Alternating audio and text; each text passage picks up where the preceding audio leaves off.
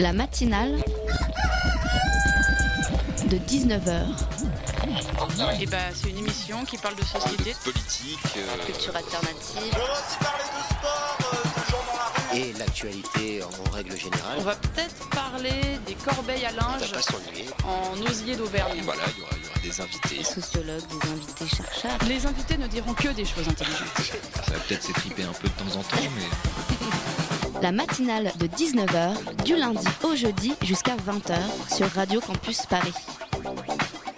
Bizarrement, depuis 10 jours, j'ai cette fâcheuse manie de réactualiser compulsivement mon application du Monde et d'allumer France Info beaucoup trop souvent. Il est donc 22h30 hier soir quand je décide, pour la cinquième fois de la journée au moins, de reprendre des nouvelles des terroristes. Avouez quand même que c'est une drôle d'habitude.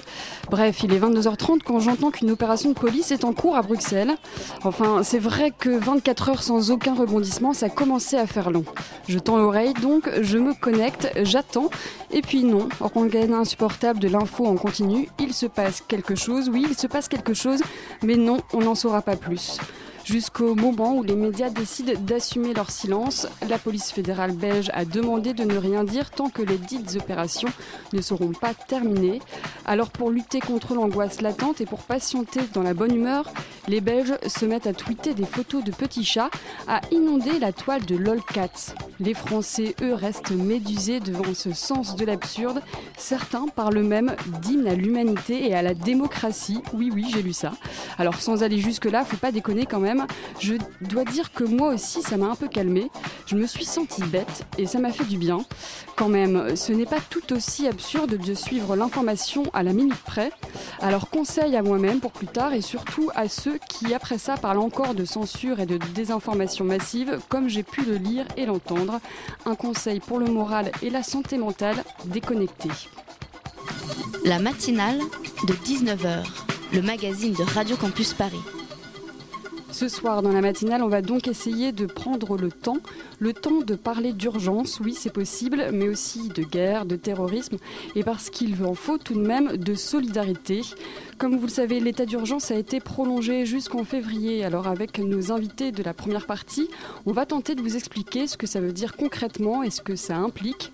Martin nous expliquera ensuite les conséquences de cet état d'urgence sur la société civile pendant la COP 21. En seconde partie, on vous parlera de technologie positive avec le cofondateur d'une application pour les sans-abri. Et pour finir, Loïc viendra nous faire un point sur la campagne des élections régionales. N'hésitez pas à nous suivre sur les réseaux sociaux, hashtag matinale19h. C'est parti pour une heure de matinale sur Radio Campus Paris 93.9 FM ou radiocampusparis.org.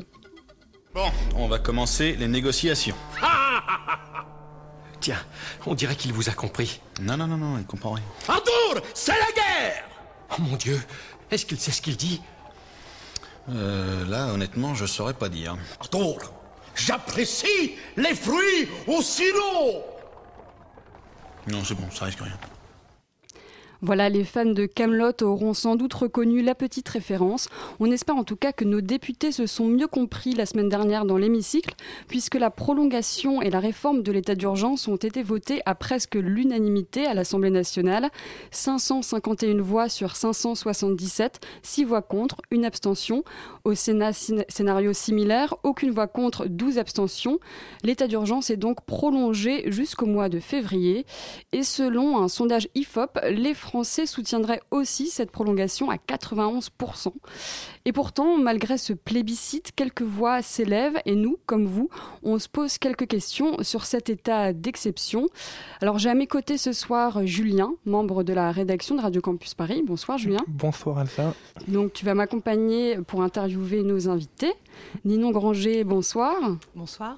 Vous êtes philosophe, maître de conférence à l'Université Paris 8. Donc, vos thèmes de recherche, l'état d'exception et la guerre civile. Vous avez aussi un peu travaillé sur le terrorisme.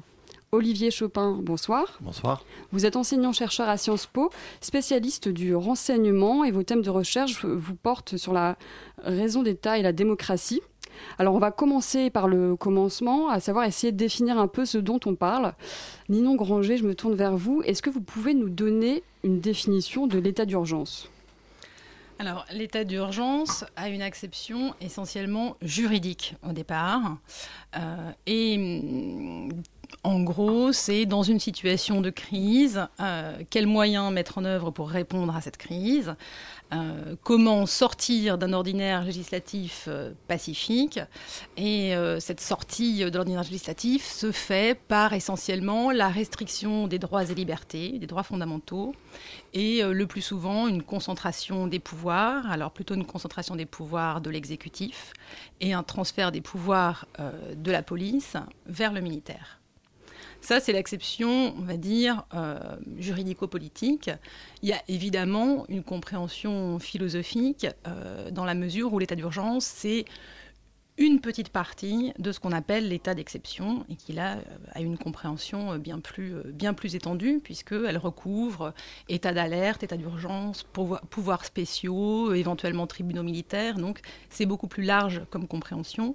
Et en gros, l'état d'exception, c'est une manière de soit déroger au droit, soit suspendre le droit. Et c'est ça qui fait problème, c'est-à-dire c'est le droit qui se suspend lui-même. Donc il y a une différence entre euh, ce qu'on appelle l'état d'urgence euh, et euh, l'état de siège ou l'état de guerre aussi. Oui, évidemment, tous ces concepts sont mêlés dans, ce, dans cet état d'exception qui est, comme vous l'aurez compris, très problématique, parfois circulaire. il, recouvre aussi ce qu'on appelle, de manière d'ailleurs un peu ancienne, l'état de siège. et à mon avis, l'état de siège fait une articulation euh, difficile, hein, politique, entre euh, les, les, applications juridiques et euh, ce, ce, droit qui se suspend lui-même, qui porte à comprendre les choses dans un vocabulaire de la guerre alors que nous ne sommes pas en guerre. D'accord. Et cet état d'urgence existe depuis quand? Bah, l'état d'urgence, euh, alors l'état d'exception, il a une histoire à peu près qui remonte au début du, du 19e siècle, euh, et notamment euh, dans un vocable de l'état de siège. généralement, on parle du décret napoléonien de 1811 sur l'état de siège. dans une situation de troubles intérieurs. Et ensuite, à partir de, cette, de ce décret de 1811, en 1849, il y a une loi qui parle encore une fois de l'état de siège euh, dans un état d'insécurité pardon, extérieur et intérieur. Et donc là, on a une compréhension de l'état de siège qui est beaucoup plus fictive, c'est-à-dire qu'on n'est plus dans une situation où on est assiégé de l'extérieur, mais on peut aussi euh, se, se dire en état de siège intérieur, ce qui est quand même très très problématique. Et je pense que cette articulation-là fait que on est très porté, très vite, euh, à partir de l'état d'urgence, à utiliser le vocabulaire de la guerre. Et donc l'état, euh, enfin la, loi qui date de 1955, on a beaucoup lu que l'état d'urgence datait de 1955. Qu'est-ce que ça a changé cette loi? Olivier Chopin peut-être ben, Là, euh, enfin, je suis parfaitement d'accord avec ce que vient de dire ma collègue. Disons que concrètement dans le cadre légal et constitutionnel qui est le nôtre, euh, face à la perception d'une situation d'urgence, hein, dont on peut discuter euh, que cette perception soit légitime euh, ou pas, en fait, on disposait de, de grosso modo trois, trois possibilités. cet état d'urgence qui a été défini par la loi de 55 qu'on vient de réviser la semaine dernière, euh, l'article 36 de la Constitution qui techniquement, donc dans le cadre de cette Constitution-ci, euh, promulgue l'état de siège, et l'article 16 euh, des, circonstances exceptionnelles et des pouvoirs exceptionnels. Je pense que dans la tête des, parlementaires la semaine dernière, et du gouvernement qui a sollicité cette, révision de la loi de 55, euh, des trois régimes juridiques, c'est celui qui apparaissait sans aucun doute le moins intrusif ou le moins perturbateur du fonctionnement de la société. L'état de siège confie quand même le pouvoir civil aux militaires sur une portion du territoire, donc là c'est quand même quelque chose, il faudrait imaginer par exemple de, mettre Paris et quelques grandes villes euh, sous euh, l'autorité des gouverneurs militaires. Bon, c'est comme l'a dit François Hollande, clairement c'est pas du tout à l'ordre du jour. Et l'État, enfin l'utilisation de l'article 16 confierait justement une concentration des trois pouvoirs, un législatif, exécutif et judiciaire, au profit du seul pouvoir exécutif et du président. Donc dans ces cas-là, c'est effectivement une forme de confiscation euh, de l'ordre constitutionnel habituel qui quand même maintient la séparation des pouvoirs. Donc là, cet état d'urgence, en gros, ne change rien à euh, la loi qui s'applique sur le territoire. Il ne change rien à la façon dont les pouvoirs constitués fonctionnent. En revanche, effectivement, il étend de manière assez drastique les pouvoirs de police, les autorisations confiées aux pouvoirs de police. Il n'y a pas de soumission du militaire, euh, enfin du policier au militaire, mais il y a quand même un renfort des moyens militaires au profit des structures policières dans, le pays. Donc je crois que le législateur essayait de, maintenir un, équilibre paradoxal, ce qui n'empêche pas évidemment que la prolongation de trois mois pose énormément de questions en termes d'habitude que nous pourrions prendre de vivre dans cet état d'urgence. Mais vous dites, vous dites que ça change rien, euh, mais il y a quand même des choses qui, changent un petit peu euh, concrètement. Les, euh, il y a différentes mesures qui je dis pas que ça change rien, hein, non, non. Mais euh, ça, disons que ça ne change pas la façon dont fonctionne la Ve République. Bah là concrètement, en gros, on, ouvre beaucoup, beaucoup d'espace euh, de liberté aux forces de l'ordre et aux services de renseignement pour pouvoir fonctionner avec euh, beaucoup moins de pression du code de procédure pénale et beaucoup moins d'encadrement habituel des règles. Donc, par exemple, les perquisitions peuvent se faire jour et nuit à n'importe quelle heure. Sans autorisation du juge. Sans autorisation du juge. Enfin, du moins, on va être dans ce qu'on appelle la, la police administrative, c'est-à-dire qu'à la fin, il faudra quand même que les pratiques soient, soient contrôlées. Si n'est pas content du sort qui lui est réservé, ça pourra aller au tribunal administratif et utilement au Conseil d'État. Donc c'est pas comme s'il n'y avait pas de recours. Mais effectivement, c'est pas conforme au principe habituel de la Constitution qui dit clairement que le garantie euh, des libertés individuelles est le juge civil. Et là, pour l'instant, on bascule une partie de l'action de la police dans le travail euh, administratif courant. De la même manière, euh, les capacités de restriction des libertés, l'interdiction de faire des manifestations, tout ça en temps normal n'est pas, pas, n'est pas habituellement autorisé. C'est-à-dire que ça reconfigure la, euh, les échanges entre le privé et le public. Le public. C'est-à-dire que l'individuel et le collectif ne sont plus vus de la même manière, dans la mesure où euh, la force publique peut intervenir bien plus dans euh, la, vie privée des gens. oui, mais alors parce que l'état d'urgence interdit certaines manifestations, mais pas toutes. Alors comment, quels sont les critères pour interdire tel ou tel rassemblement et pas un autre? Bah là, typiquement, c'est le, principe d'opportunité euh, prudentielle, si on peut dire, euh, qui est confié à l'exécutif pour garantir euh, l'ordre public et la sécurité publique. C'est-à-dire, d'habitude, en France, si vous voulez, ce sont les préfets qui font ce choix, chacun pour leur région ou leur département, de savoir quand ils estiment qu'une menace est active et quand ils estiment que la puissance publique doit aller s'y confronter ou y faire face. Donc là, clairement, on est dans un système où l'idée étant qu'on doit réagir à une menace protéiforme qu'on ne peut pas anticiper, c'est le gouvernement, le ministre de l'Intérieur, le, conseil restreint de, défense, ou chaque préfet dans chaque ville ou chaque région, qui va déterminer si tel ou tel rassemblement, telle ou telle manifestation de rue, telle ou telle euh, euh, expression d'opinion et de nature à représenter une menace dans le référentiel qui est le nôtre aujourd'hui, qui est celui euh, d'une menace de type euh, terroriste ou djihadiste. On voit les effets de, label qu'il y a derrière.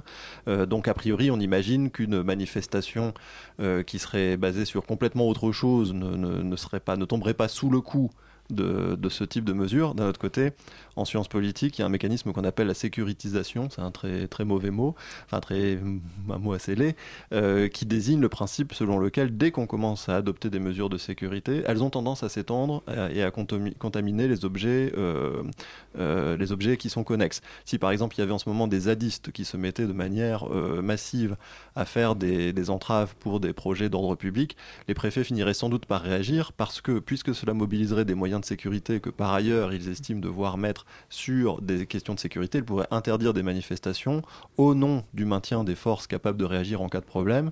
Et on voit comme, comme ça comment des restrictions pourraient s'étendre indéfiniment euh, si l'État se prolonge. Donc ce qui est certain, c'est qu'un état d'urgence doit être clos dans le temps et qu'il ne faut pas entrer dans des logiques de perpétuation. Donc à ce titre, la prolongation de trois mois euh, peut se discuter comme euh, étant réellement opportune ou pas en ce moment. Donc ça fait partie des dérives. Donc on a lu aussi euh, quelques critiques qui disaient que c'était euh, légaliser du coup euh, l'arbitraire, donc interdire cette manifestation et pas une autre. Peut-être aussi légaliser ce qu'on appelle le contrôle au faciès ou ce genre de choses. Est-ce qu'il y a d'autres dérives comme ça qui vont du coup à, l'encontre de la démocratie? Je rappelle que vous, c'est votre thème de recherche, comment la raison d'État peut être une menace de la démocratie. Oui, ben, enfin, je. Alors ça, je pense que ça se discute vraiment, ça se débat euh, réellement. Euh, je pense que pour l'instant, conditionnel, bien sûr. Oui, oui, non. Puis bon, pour l'instant, on comprend que leur, leur problème numéro un, c'est euh, sécuriser le territoire, identifier des, des terroristes, essayer de remonter des, des filières, entraver d'autres groupes qui seraient suscept- susceptibles d'agir. Donc le, le- le gouvernement n'a fait état d'aucun projet global, par exemple, de résoudre le problème de la drogue dans les banlieues au titre de ces lois d'exception. Et a priori, c'est pas du tout ce qu'ils vont faire. Donc la, la dérive, elle va être possible si ça dure dans le temps. hein. Euh, C'est-à-dire qu'il faut vraiment. Là, c'est pas déjà trop long, trois mois Bah, Pour un bon, état d'urgence. Ça dépend. Ben, pour un état d'urgence, ça dépend s'ils estiment vraiment que c'est nécessaire pour euh, atténuer la menace. Moi, je disais à mes étudiants lundi dernier, donc on était juste après l'événement, que logiquement, une fois le dernier terroriste de cette opération-là euh, identifié, éventuellement entravé ou annihilé, euh, il faudrait lever l'état d'urgence parce qu'il faut aussi se garder une réserve de réaction plus importante la prochaine fois si jamais, par malheur, nous étions confrontés à des attentats encore plus graves la prochaine fois. Donc là, c'est vrai que je trouve que l'inscription dans euh, l'idée d'une réforme constitutionnelle des articles 36 et 16 et puis la prolongation de l'état d'urgence donne plus une impression de fébrilité qu'une impression de contrôle absolu euh, de soi de la part des, des, des gouvernants en ce moment. Le temps passe, le temps passe. On en reparle tout de suite après une petite pause musicale.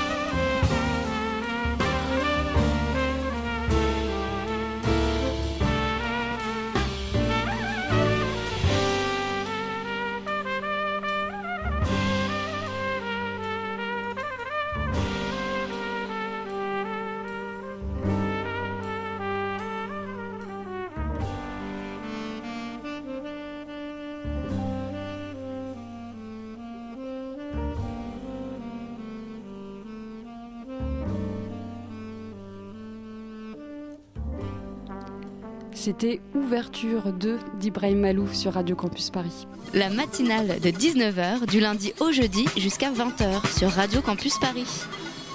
Vous écoutez toujours la matinale de 19h sur Radio Campus Paris et je suis toujours en compagnie de Ninon Granger, philosophe et maître de conférence à Paris 8, Olivier Chopin, enseignant-chercheur à Sciences Po. Euh, on parle d'état d'urgence avec Julien aussi, membre de la rédaction de Radio Campus Paris. Alors je voudrais revenir sur euh, quelque chose qu'on n'a pas encore abordé en fait, mais tout à l'heure vous disiez euh, que la, loi sur l'état d'urgence a été réformée. Euh, donc c'est une loi qui, date de 1955, en fait, qu'on a réformée donc 60 ans après, très rapidement, euh, voilà, en, quelques jours à peine. Et en plus, on l'a réformée donc dans l'urgence parce que on est dans un, je sais pas si on est en état de guerre, mais en tout cas, on, nous dit tous les jours que c'est la guerre.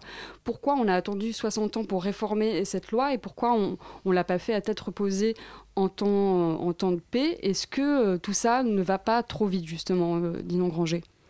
Bah, aller vite, euh, ça c'est une, c'est une particularité justement de l'état d'urgence et l'état d'exception euh, d'une manière générale. Parce que euh, ce qu'il faut bien comprendre, c'est que la situation de crise nous fait changer de temporalité. C'est-à-dire qu'on pense être dans un temps historique, dans un temps social continu, linéaire. Et en fait, la situation de trouble et puis les, les, les, les, discours sur la guerre font qu'il y a une forme de alors, on peut parler d'accélération, mais on peut aussi parler euh, de béance ou de vacuité euh, dans la temporalité, qu'il faut d'ailleurs investir. Et je pense que euh, les, réformes, les interrogations aussi sur l'état d'urgence participent de ce temps particulier qui surgit, qui est un temps proprement politique, et qui fait qu'on est un peu déboussolé dans, nos, repères. et l'état d'exception doit se loger dans ce vide euh, temporel ou dans cette nouvelle temporalité. Donc que ça aille vite, oui c'est sûr, en même temps il y a cette impression d'affolement, etc., ce qui à mon avis euh, nous amène à euh, utiliser la notion de guerre un peu inconsidérément. Oui, alors est-ce que l'état d'urgence ne serait pas un moyen pour préparer psychologiquement, en douceur, les, les citoyens à un possible état de guerre? Qu'il y ait une volonté ou une intention derrière euh, de préparer les citoyens à la guerre, je pense pas. Je pense que la, la guerre, elle est utilisée là comme un paradigme euh, très, euh, très aisé, très confortable, peut-être parce que justement on n'arrive pas à penser ce genre de situation, et particulièrement avec le terrorisme, qu'on n'arrive pas à identifier. et du coup, on utilise le spectre de la guerre, on utilise aussi la guerre comme un prétexte aussi, hein, dans certaines situations, pour, pour euh, utiliser euh, euh, des, dérogations au droit, des suspensions des libertés, évidemment cette réversibilité du, principe sécuritaire qui fait que le citoyen est à protéger, mais qu'en même temps le citoyen qui manifeste est dangereux. et donc on utilise ce paradigme de la guerre, également la figure de l'ennemi, très, très mal discernable hein, en ce moment, et, on utilise plutôt ce paradigme de la guerre plutôt qu'on ne nous y prépare, je pense. Alors selon vous, quand François Hollande martèle, là, depuis dix jours, nous sommes en guerre, nous sommes en guerre, c'est pas exact On n'est pas vraiment en guerre aujourd'hui en France? Bah, Je pense que c'est un réflexe euh, par rapport euh, au terrorisme et qu'en même temps, c'est le signe que nous vivons aussi euh, en, dans des, un milieu politique où il y a des faux semblants.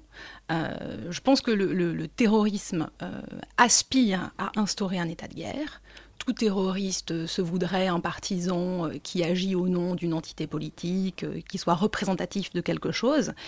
Et euh, l'entité politique attaquée réagit sur le même mode alors qu'il ne s'agit pas d'un état de guerre. C'est-à-dire pourquoi c'est pas un état de guerre Parce que juridiquement, ça correspond pas à un état de guerre C'est quoi un état de guerre C'est pas tellement euh, une question juridique. Moi, je me prononcerai pas sur, euh, sur le juridique, d'autant plus qu'il me semble que là, notamment avec l'exception, euh, l'objet du droit et les moyens du droit sont très, sont très confondus. C'est-à-dire qu'il n'y a pas un état d'exception, puis des règles. C'est-à-dire que les règles elles-mêmes exceptionnelles sont une définition de la situation d'exception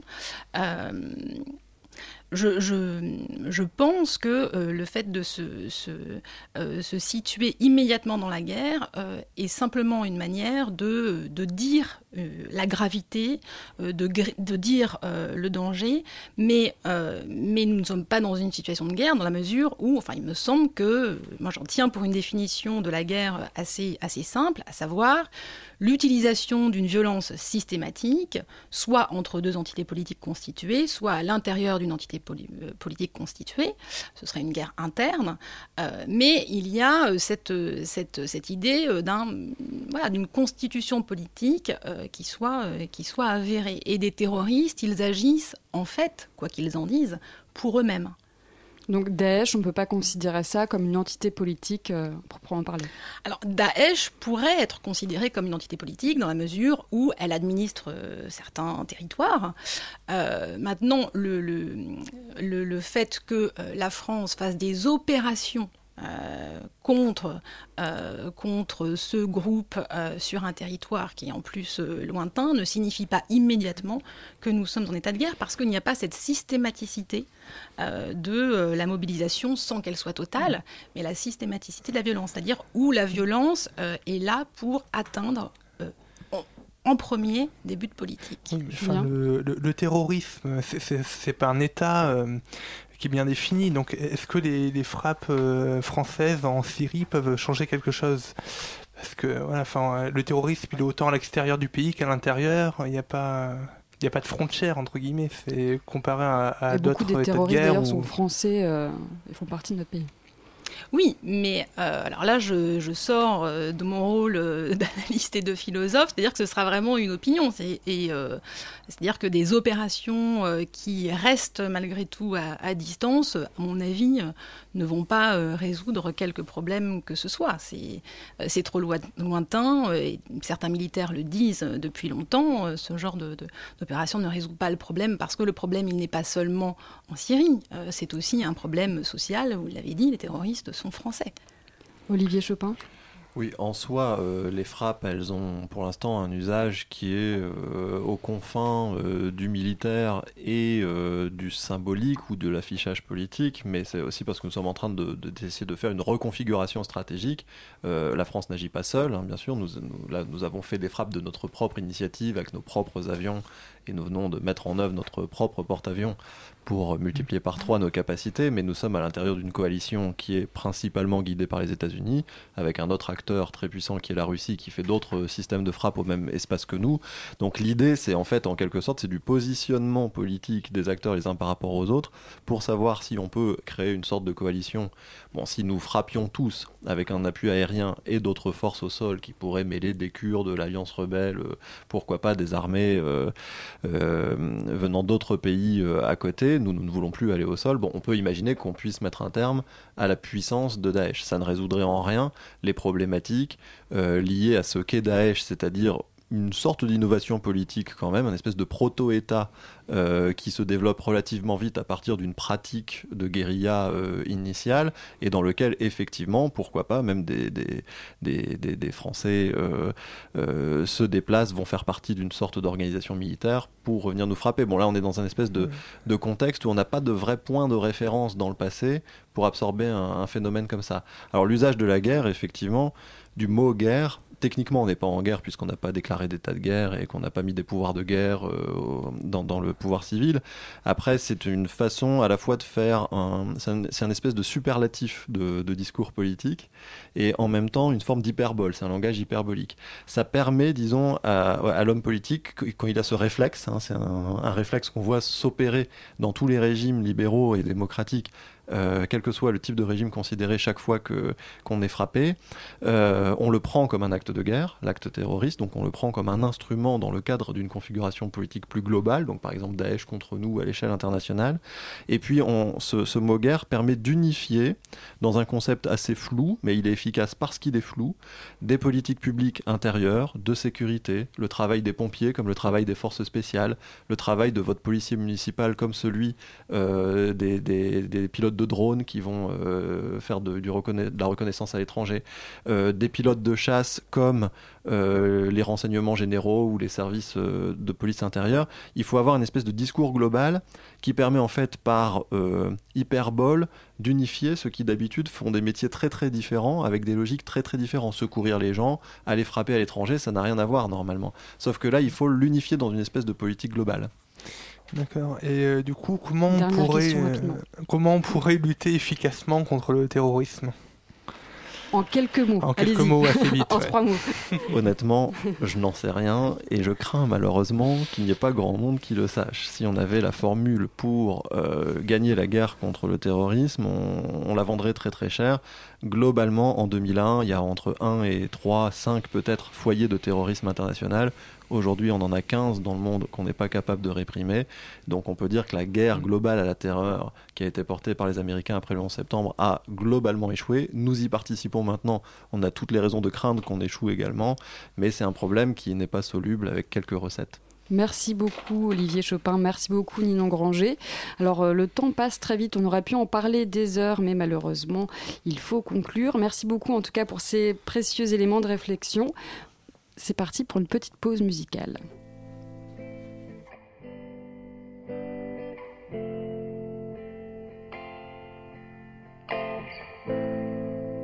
La matinale de 19h, du lundi au jeudi jusqu'à 20h sur Radio Campus Paris. So many times you felt like the ultimate. And so many times it felt like it was my fate. Looking at you, simply smiling in the candlelight. It seemed so true, lying down on a starry night.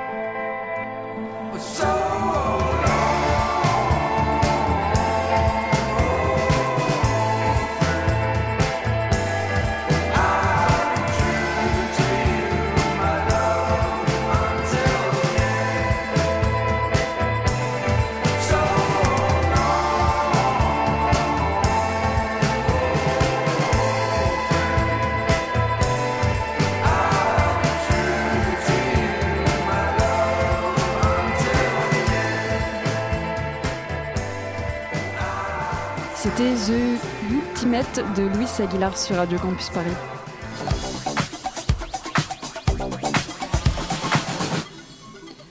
Ça fait déjà dix jours que les attentats du 13 novembre ont frappé Paris et leurs conséquences ne cessent de se faire sentir. Principale victime de l'état d'urgence dont on parlait tout à l'heure, la COP21. La conférence climat est maintenue. Elle se déroulera dans la capitale du 30 novembre au 11 décembre, mais ce sera sans manifestation de la société civile. Le gouvernement a interdit les marches prévues les 29 novembre et les 12 décembre. Un coup dur pour les organisations non gouvernementales. Reportage de Martin Baudrero. Les manifestations interdites, un climat sécuritaire extrêmement lourd et des enjeux climatiques effacés de l'actualité par les attentats. L'amorce de cette conférence climat pouvait difficilement s'annoncer plus compliquée pour les défenseurs de l'environnement. Pour autant, du côté de la coalition Climat 21, le principal regroupement d'ONG, pas question de renoncer à se faire entendre dans la rue comme ailleurs. Juliette Rousseau, coordinatrice de la coalition Climat 21. Nous ne ferons rien d'irresponsable, mais nous n'allons pas renoncer à nous mobiliser. Nous réfléchissons, nous nous adaptons et nous allons proposer des formules alternatives. Nous allons trouver d'autres façons de nous mobiliser dans ce contexte. Ça va prendre différentes formes. Ça prendra euh, des formes visuelles, artistiques, sonores dans l'espace public pour faire exister nos voix, pour faire exister cette marche, cette marche presque avortée, j'ai envie de dire. Cette marche, elle devait porter des messages, différentes revendications par rapport à la crise climatique. On fera apparaître ces messages sur le parcours de la marche. On les fera apparaître aux fenêtres, on les fera apparaître sur les arbres, on les fera apparaître sur le sol. On veut que ces messages puissent exister, puissent être vus quoi qu'il en soit. Euh, mais ça passera effectivement également par des installations sonores. Euh, ça passera par euh, tout ce qu'on peut imaginer en termes de, de, de mode d'expression artistique sur ce parcours de la marche. Nous ne renonçons pas à venir, nous venons et nous continuons de nous mobiliser tous ensemble et nous continuons de construire ce mouvement. D'autant que tout n'est pas perdu, le village mondial des alternatives et le sommet citoyen pour le climat organisé les 5 et 6 décembre à Montreuil sont maintenus, tout comme la zone d'action climat prévue au 104 dans le 19e arrondissement de Paris, ce sera du 7 au 11 décembre.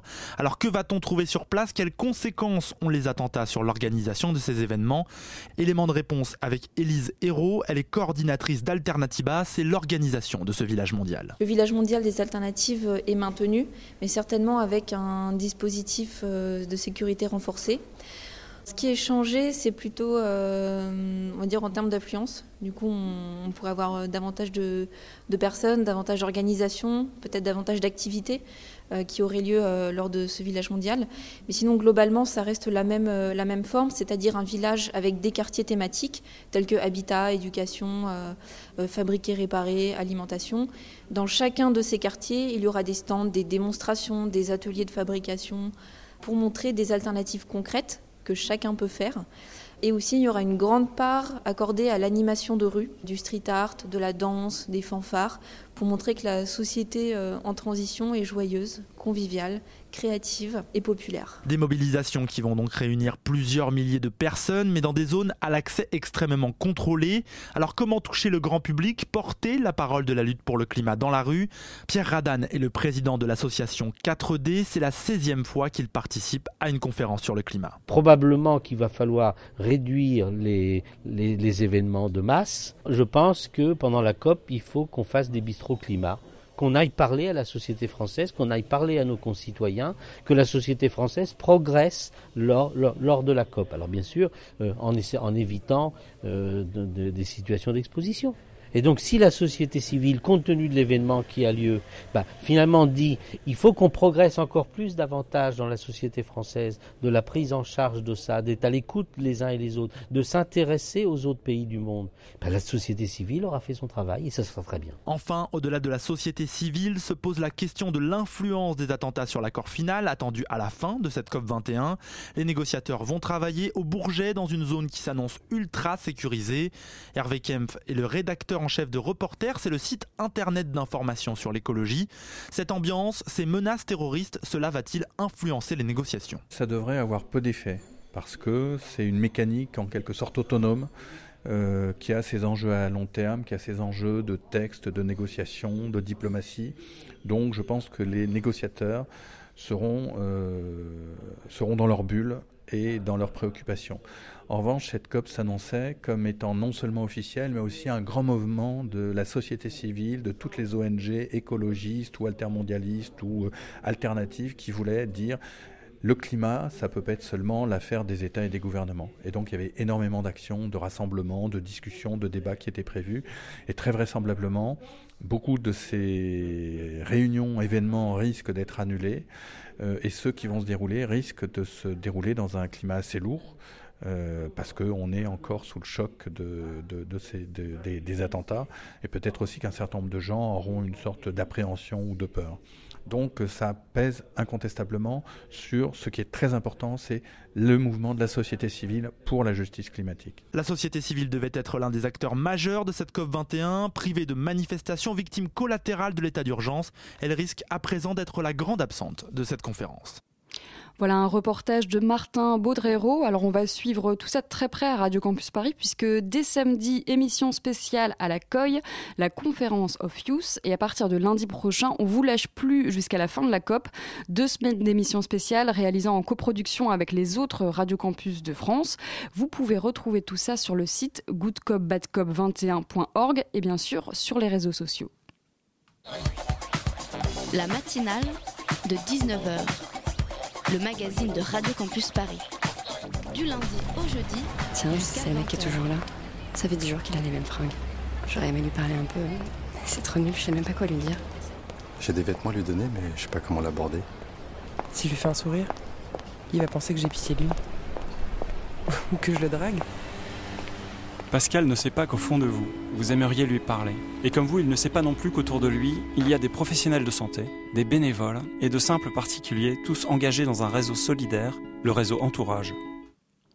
Le réseau Entourage, une application pour aider les personnes sans abri, un réseau social pour ceux qui n'ont plus rien. Oui, ça existe. C'est en tout cas la volonté de Jean-Marc Potvin, fondateur de l'application Entourage. Jean-Marc, bonsoir. Bonsoir.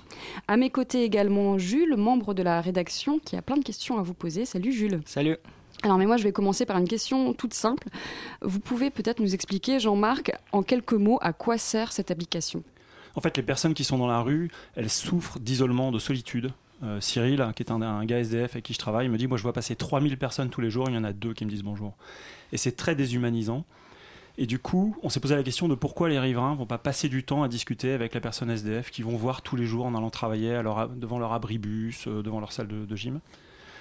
Donc voilà, l'idée c'est d'aider le riverain en disant euh, vas-y, va lui parler, euh, ça va lui faire du bien, ça va te faire du bien aussi à toi, et t'inquiète pas, t'es pas tout seul. C'est-à-dire que si tu rentres dans une relation avec une personne SDF, parfois lui peut t'entraîner dans une de ses galères éventuellement, ben à ce moment-là, il y a d'autres personnes comme toi dans le quartier qui le connaissent peut-être, qui vont venir pouvoir t'aider, ou on va te donner l'information qui va te permettre de répondre à ces questions. Voilà. Donc l'idée c'est d'aider le riverain pour rentrer dans la relation. Donc entourage, c'est pas un réseau d'aide au SDF, c'est un réseau de relations entre les riverains et les personnes de la rue.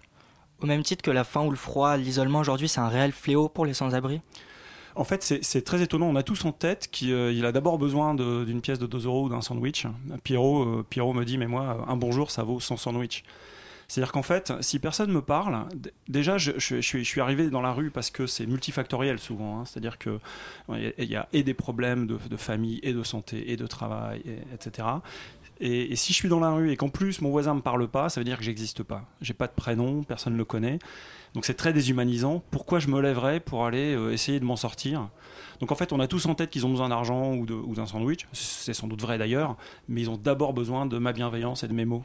Alors moi je me pose la question concrètement comment ça fonctionne cette application? Comment une application euh, peut aider justement à recréer du lien entre les sans-abri et les riverains? Bah, C'est-à-dire que par, par, la communication on va dire aux gens allez lui parler et vous installez l'appli et à ce moment-là dans cette relation vous n'êtes pas seul, c'est-à-dire que vous vous rendrez compte, par exemple, le type, il parle pas le français, c'est un Hongrois, ça fait trois ans qu'il est là, il peut pas se débrouiller parce que ben, vous allez pouvoir poser la question à votre village, donc c'est une, des notions d'entourage, en disant est-ce que quelqu'un parle le hongrois, par exemple, et pourrait venir m'aider, euh, et je vais, vous, présenter Laszlo avec qui je, suis en relation sur le, le trottoir, et si quelqu'un parle le hongrois, bah, peut-être que vous pourriez peut-être lui donner des cours de français, par exemple. Donc on va mettre en relation des gens qui se connaissent pas dans le quartier, euh, et, et, et, du coup, ça va m'aider à, à, à, oser rentrer dans la relation avec la personne SDF parce que je sais qu'il y, y, a un réseau derrière qui est prêt à venir me.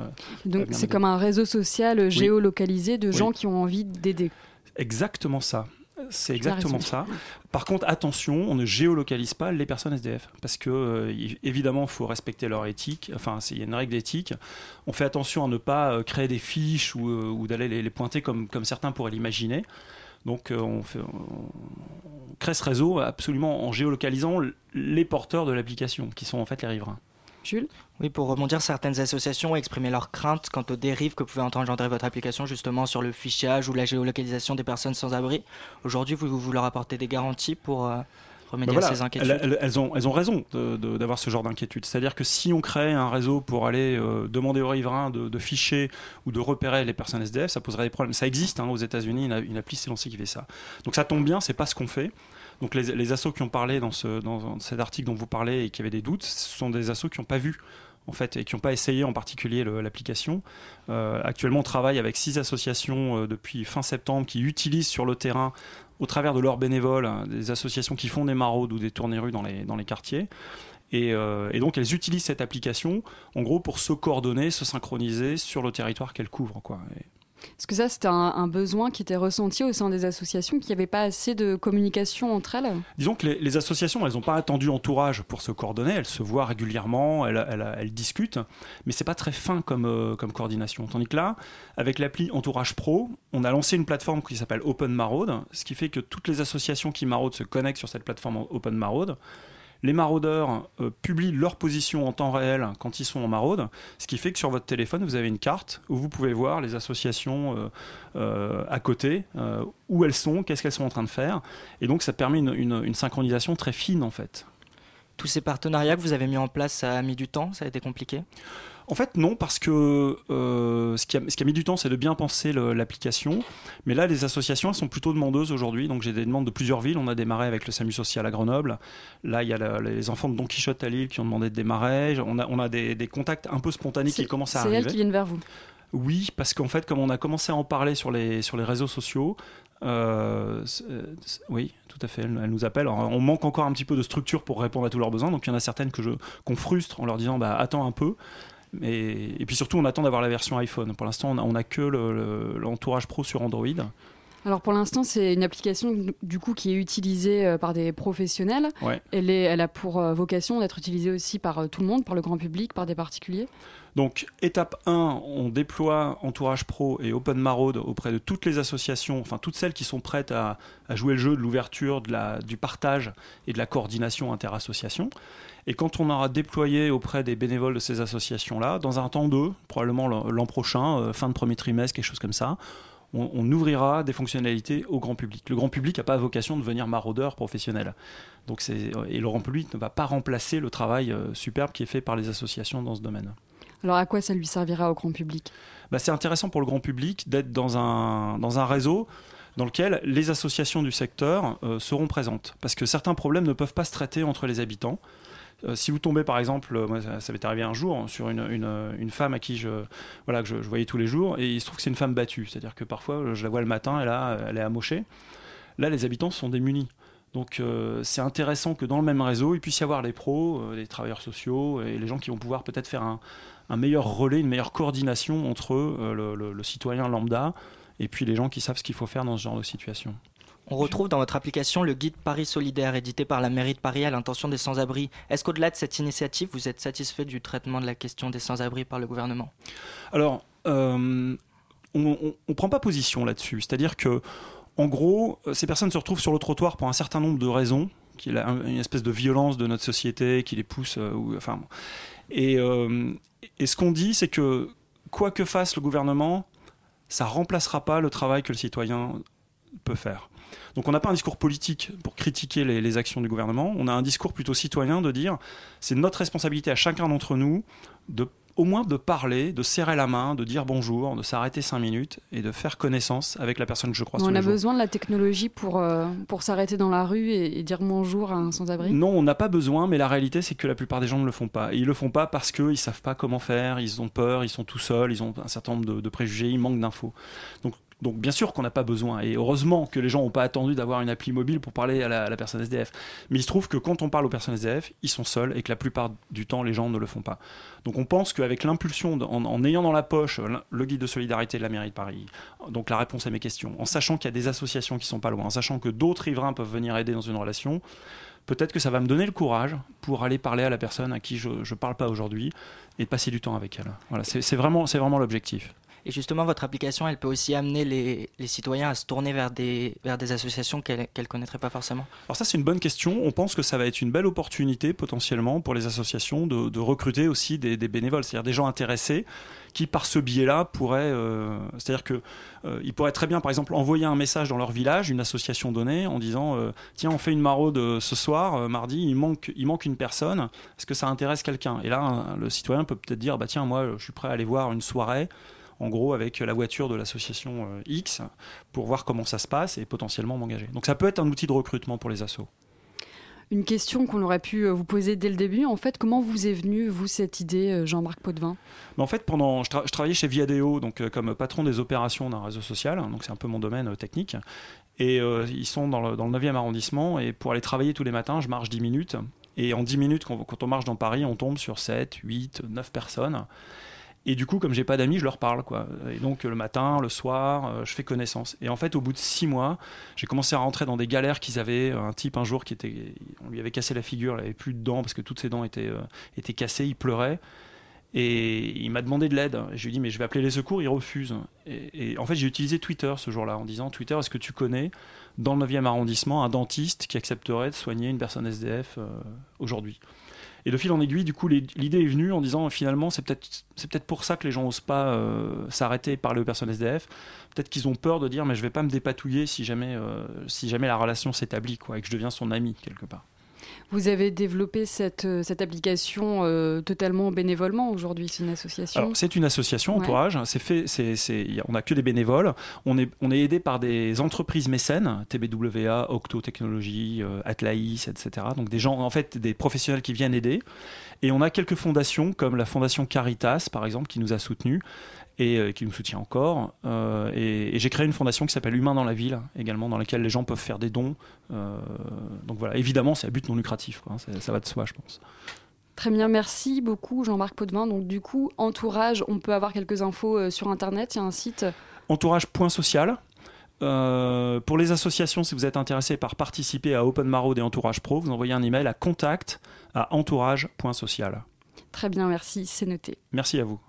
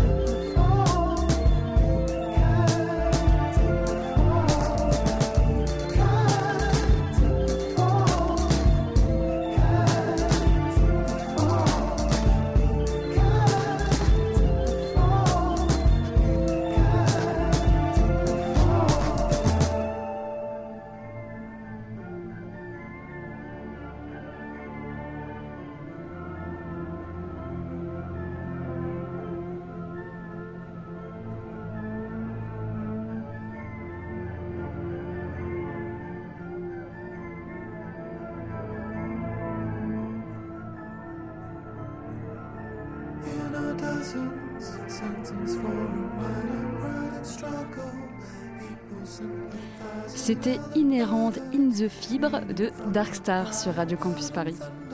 La matinale de 19h sur Radio Campus Paris. Les élections régionales, c'est dans moins de deux semaines. Le premier tour aura lieu dimanche 6 décembre.